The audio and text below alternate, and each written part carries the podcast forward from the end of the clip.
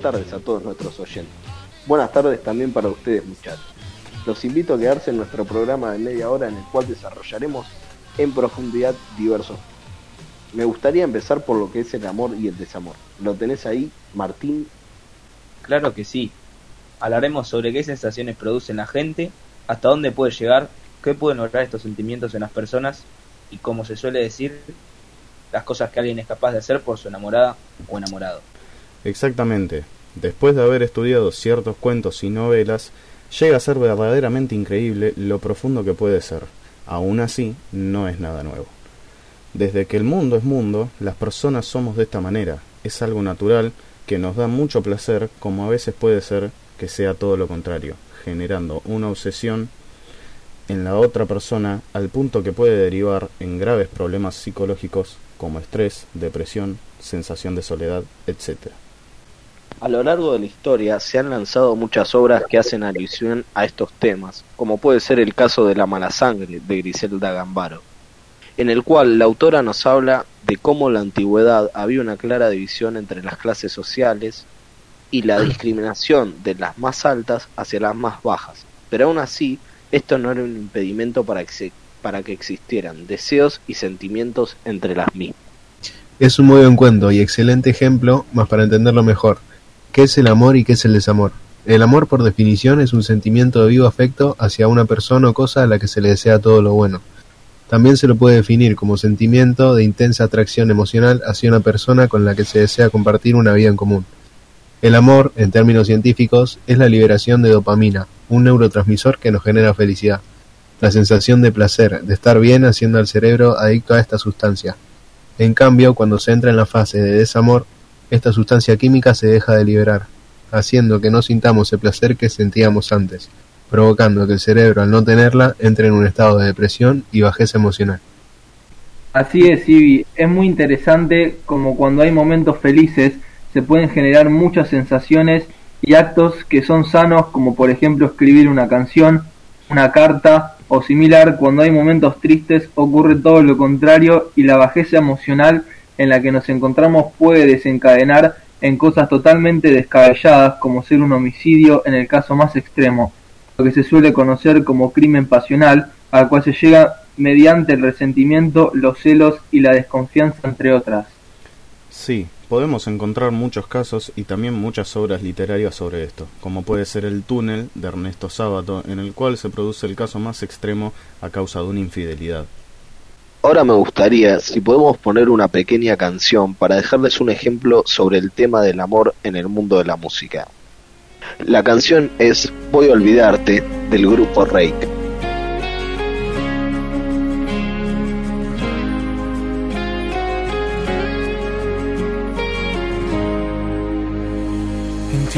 que aunque quiera perdonarte, no puedo, ya no sirvo para amarte.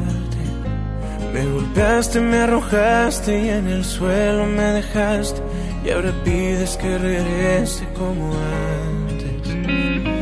No me quedan fuerzas para odiarte. Mi alma ya no puede repararse siento, ya no veo y aunque intente no te creo. No me ruegues que quererte ya no puedo. No entiendo por qué tú me traicionaste.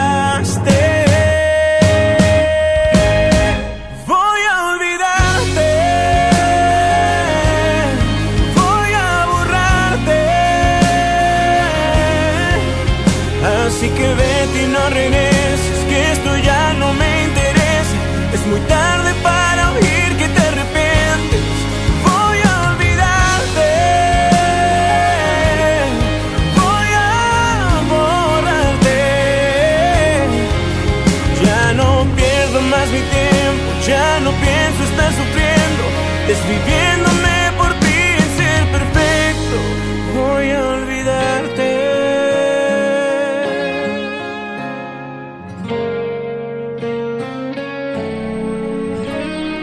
Dicen que es difícil encontrarse a un amor honesto y entregarse. Yo te di mi corazón y lo rompiste en mil pedazos. Es por ti que yo no vuelvo a enamorarme. Eras mi vida, eras todo. No entiendo por qué tú me traicionaste.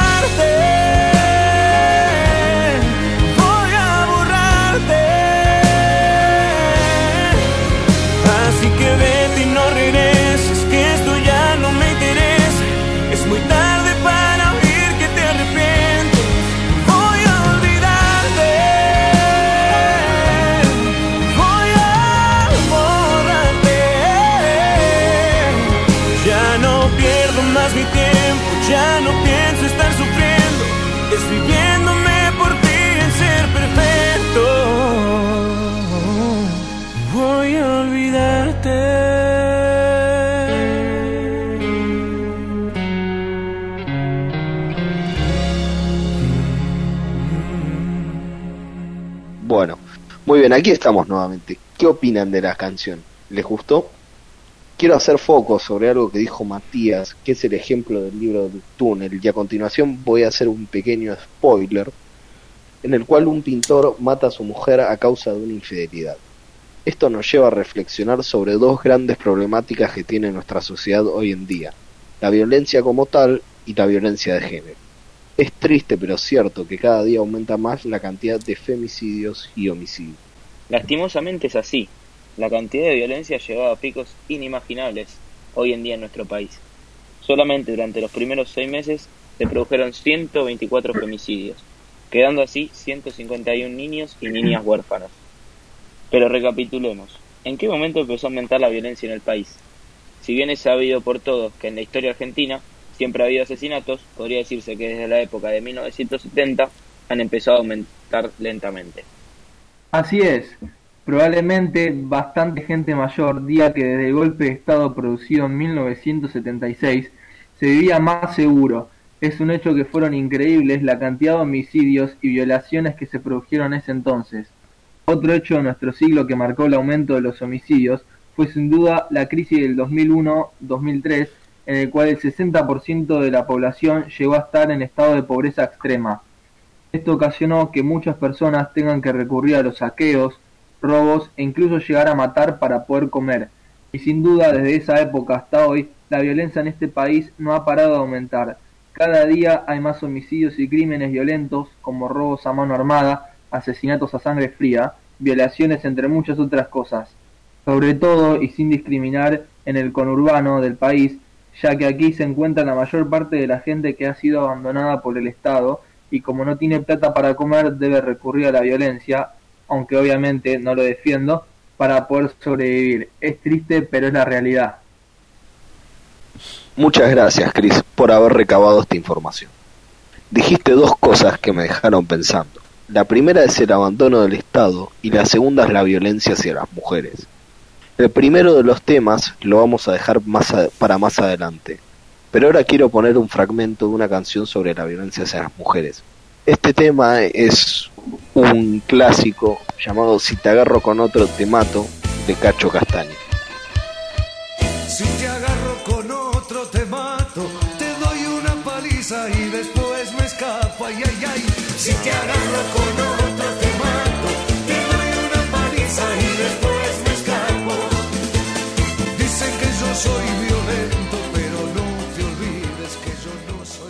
Creo que esta canción es para reflexionar y pensar cómo la violencia hacia las mujeres está muy instaurada en nuestra sociedad.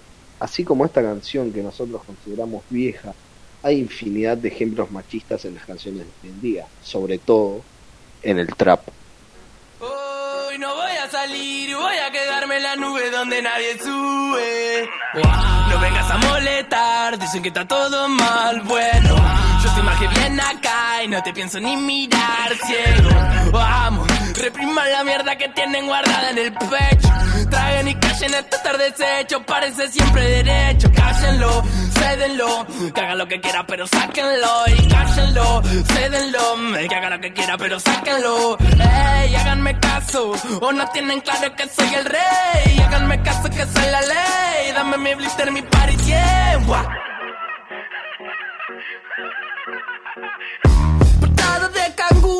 Golpe duro. No podemos parar con esto, negro, te lo juro. Traje cianuro pa' meterle en el trago. Cinco minutos acá y ya estamos causando estragos. Un mago nos quiere hacer desaparecer. Pero esta plaga rara nunca para de crecer. Somos de los pocos locos que andan buscando placer. Y aunque quieran vernos rotos, nos damos abrazos a torcer. No para de toser, trabajando 12 horas. Cobra dos monedas al mes pa' mantener cuatro personas. Y no hable de meritocracia, me da gracia, no me jodas. Que sin oportunidades esa mierda no funciona. Y no, no hace falta gente que labure más. Hace falta que con menos se pueda vivir en paz. Mándale que no te perdás. Acordate dónde estás, fíjate siempre de qué lado de la mecha te encontrás. Dice what up, esto pega como coca. La gente baila loca, el cuello se disloca. La droga en los dedos que vaya de boca en boca. Sentí como te choca esa vaina, subió la la purga. Largo todo fresco como un purga, de Otra vez con sed, entre fiebres y migraña. Vuelvo a soñar con un viejo en el medio de una montaña. Me miró y me dijo de la vida nadie se salva. Y eso de la juventud es solo una actitud del alma. Que virtud extraña, ahora me quema las entrañas. Mi mejor conversación la tuve ayer con una araña. No sé qué hora es, ni me interesa. Acá siempre son 4 y 20 y estamos de la cabeza con simpleza. Birra barata y mala en lata, La que calma el cuerpo y te lo desestresa. El jude está de fiesta, el culo se te tensa. Entiendo que te molesta, la empatía te cuesta. Y ahora gritamos y cantamos nueve de protesta porque preguntamos bien y nadie nos dio una respuesta. Se creen dueños, salgan del medio.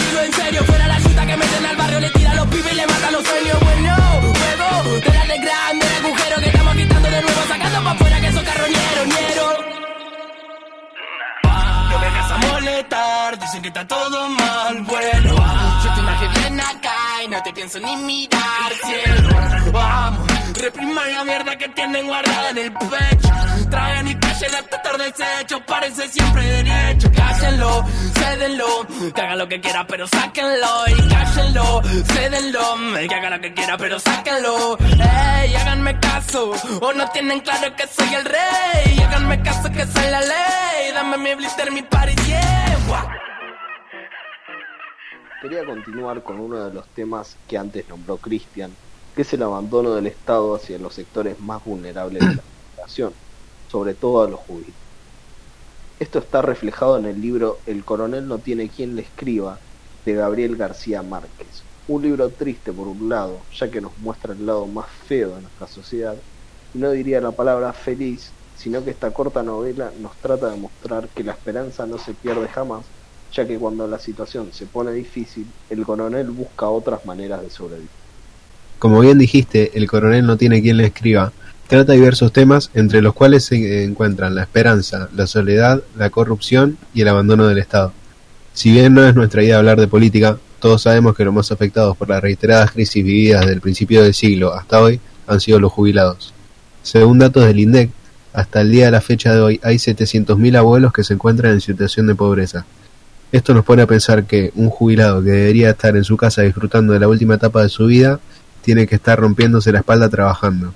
Y es justamente eso lo que nos muestra el coronel no tiene quien le escriba. Un abuelo que como último recurso apela a la pelea de gallos, heredado este de su difunto hijo. También es un veterano que durante 15 años todos los viernes baja al correo a que le llegue su confirmación de que puede comenzar a cobrar la pensión, pero esta nunca llega. Entonces, como último bastión, esta pareja de jubilados decide invertir sus pocos pesos en maíz para alimentar al gallo de pelea. Una vez sacado el maíz, se ven obligados a alimentarlo con habichuelas viejas. Más adelante nos enteramos que también la mujer del coronel tuvo que vender su alianza de boda y ahora está planteando vender el gallo. El libro termina cuando la mujer le pregunta al coronel ¿qué comemos? A lo que éste le responde mierda. Es muy fuerte este libro, ya que salvando las distancias espacio-temporales, ya que este libro fue escrito en 1961 y transcurre en Colombia, parece que hablara de lo que pasa el día de hoy. Personas que como último recurso hacen lo que sea con tal de no morir de hambre. Yo leí el libro que menciona nuestro compañero Iván y efectivamente es así. Una novela triste que aunque escrita hace más de 70 años, es tranquilamente aplicable a hoy en día. Y no solo a los jubilados, desde que empezó la pandemia, está a la vista de todos que cada vez hay más gente en la calle, más empresas cierran y se van del país día tras día y miles de personas pierden sus puestos de trabajo quedándose en la calle, teniendo que, tristemente, recurrir a la violencia como método para sobrevivir. Y el único culpable de todo esto es y será el Estado por no haber ayudado a la gente cuando lo necesitó. Es para reflexionar.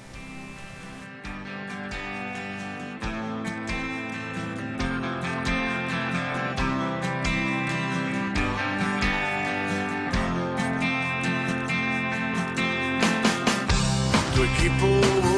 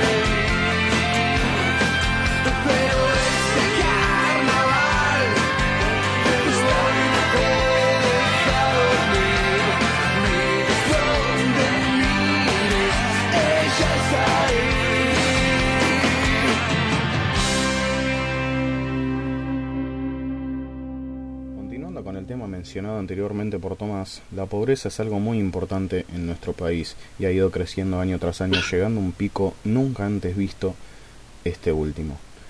Aunque el problema de la pobreza no está presente solo en Argentina, sino es un conflicto a escala mundial. Esto lo podemos ejemplificar con varios textos, como por ejemplo El extranjero, en donde el autor nacido en Argelia menciona en su obra reiteradas veces la pobreza, representando así cómo fueron las etapas de su vida de joven, en donde el autor y su familia no eran gente de mucho poder y dinero, dándonos a entender así que todos estos problemas existen alrededor de todo el mundo, en donde el Estado y el gobierno de cada país debería darle mayor importancia a resolver esta situación, pero no lo hacen.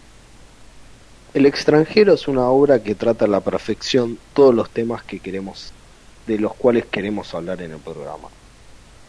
Trata el machismo, la violencia social, la inoperancia del Estado en ciertas situaciones, amor y desamor y el racismo. El primer tema lo podemos ver reflejado cuando Raimundo le pide ayuda a Marsal para castigar a su ex amante. El vecino le pide que le escriba una carta para hacerla regresar, él accede y a la semana siguiente él y María, su compañera de trabajo, son testigos del atroz golpiza de Raimundo hacia su ex amante.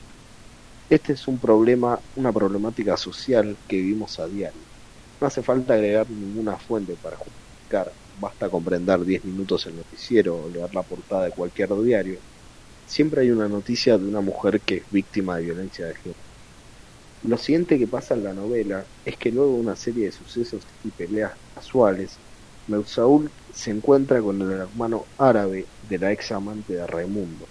Saca un revólver, lo asesina y una vez ya muerto le sigue disparando a su cadáver. En esta situación vemos la violencia que hay contenida en algunas personas. ¿Por qué le siguió disparando a su cadáver? Si lo mató por error, ¿no debería haber tratado de revertir eso en vez de seguir expulsando su odio? Lo siguiente que pasa es que obviamente Mersault se va a la cárcel por asesinato. Durante esta etapa del libro se ve la inoperancia de las instituciones gubernamentales, ya que el juicio hacia él toma casi un año.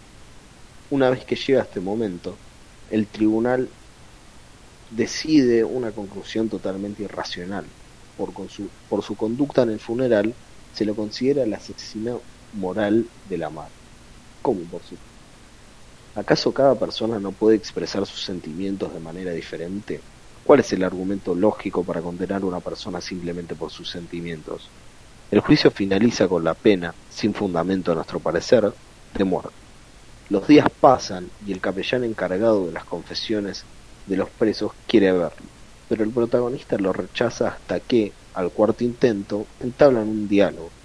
Mersault exclama que no le interesan los asuntos de Dios, pero el cura insiste y finalmente el protagonista se enoja, le grita que todos los hombres están condenados y que la vida humana no vale más que la de un perro. Los guardias intervienen y el capellán se retira de la celda. El protagonista entonces se acuesta, agotado, Siente llegar la noche y piensa en su... Comprende que él ha sido feliz, que todavía lo es, y ahora solo le queda esperar el día de su ejecución. Nada es casualidad, Tommy. Estas historias están narradas por algo, porque son realidades, son hechos que por más que nos parezcan totalmente inmorales, hay gente que está a favor de ellos. Quiero creer que solamente por un oportunismo y víctimas del populismo político, porque me cuesta pensar que haya gente que piense así y que realmente lo vea como un método justo. Es que sí, Mati, como vos decís, son tristes realidades en las que caemos por culpa de la gente con autoridad que no mira más allá de 10 centímetros de su nariz. Es una conflictiva social que es de público conocimiento que viene hace muchísimos años. Desde nuestro lugar no podemos hacer nada más, como en el caso de los autores de los libros que leímos, expresar nuestras opiniones a través de los medios de comunicación, de redes sociales, en, una, en un podcast de colegio y entre otras cosas. Perfecto. Una de las obras que me tocó leer a mí es Operación Masacre, de Rodolfo Walsh, en la cual se tratan conflictos parecidos, en el sentido de que hay un interés político de por medio. Resumiendo la historia, trata de un grupo de personas militando en contra de la revolución libertadora en medio de una dictadura.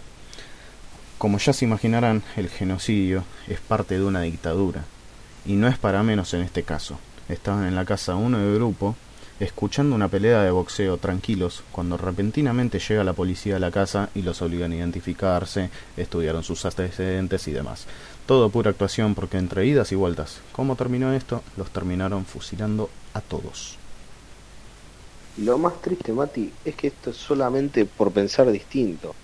Vís controlado o morís fusilado. No hay de otra en medio de una dictadura. Totalmente, Agus. Es una historia que a quienes nos interesa el tema político es muy interesante para nutrirse de, estas historias, ver lo que está bien y lo que no, y para empezar a definir nuestras ideologías en base a datos y hechos del pasado. Pero bueno, acá vamos cerrando el programa. Con todo el grupo esperamos que les haya gustado, los haya atrapado la información y no los haya aburrido. Como dijo Mati, esperamos que la hayan pasado muy bien.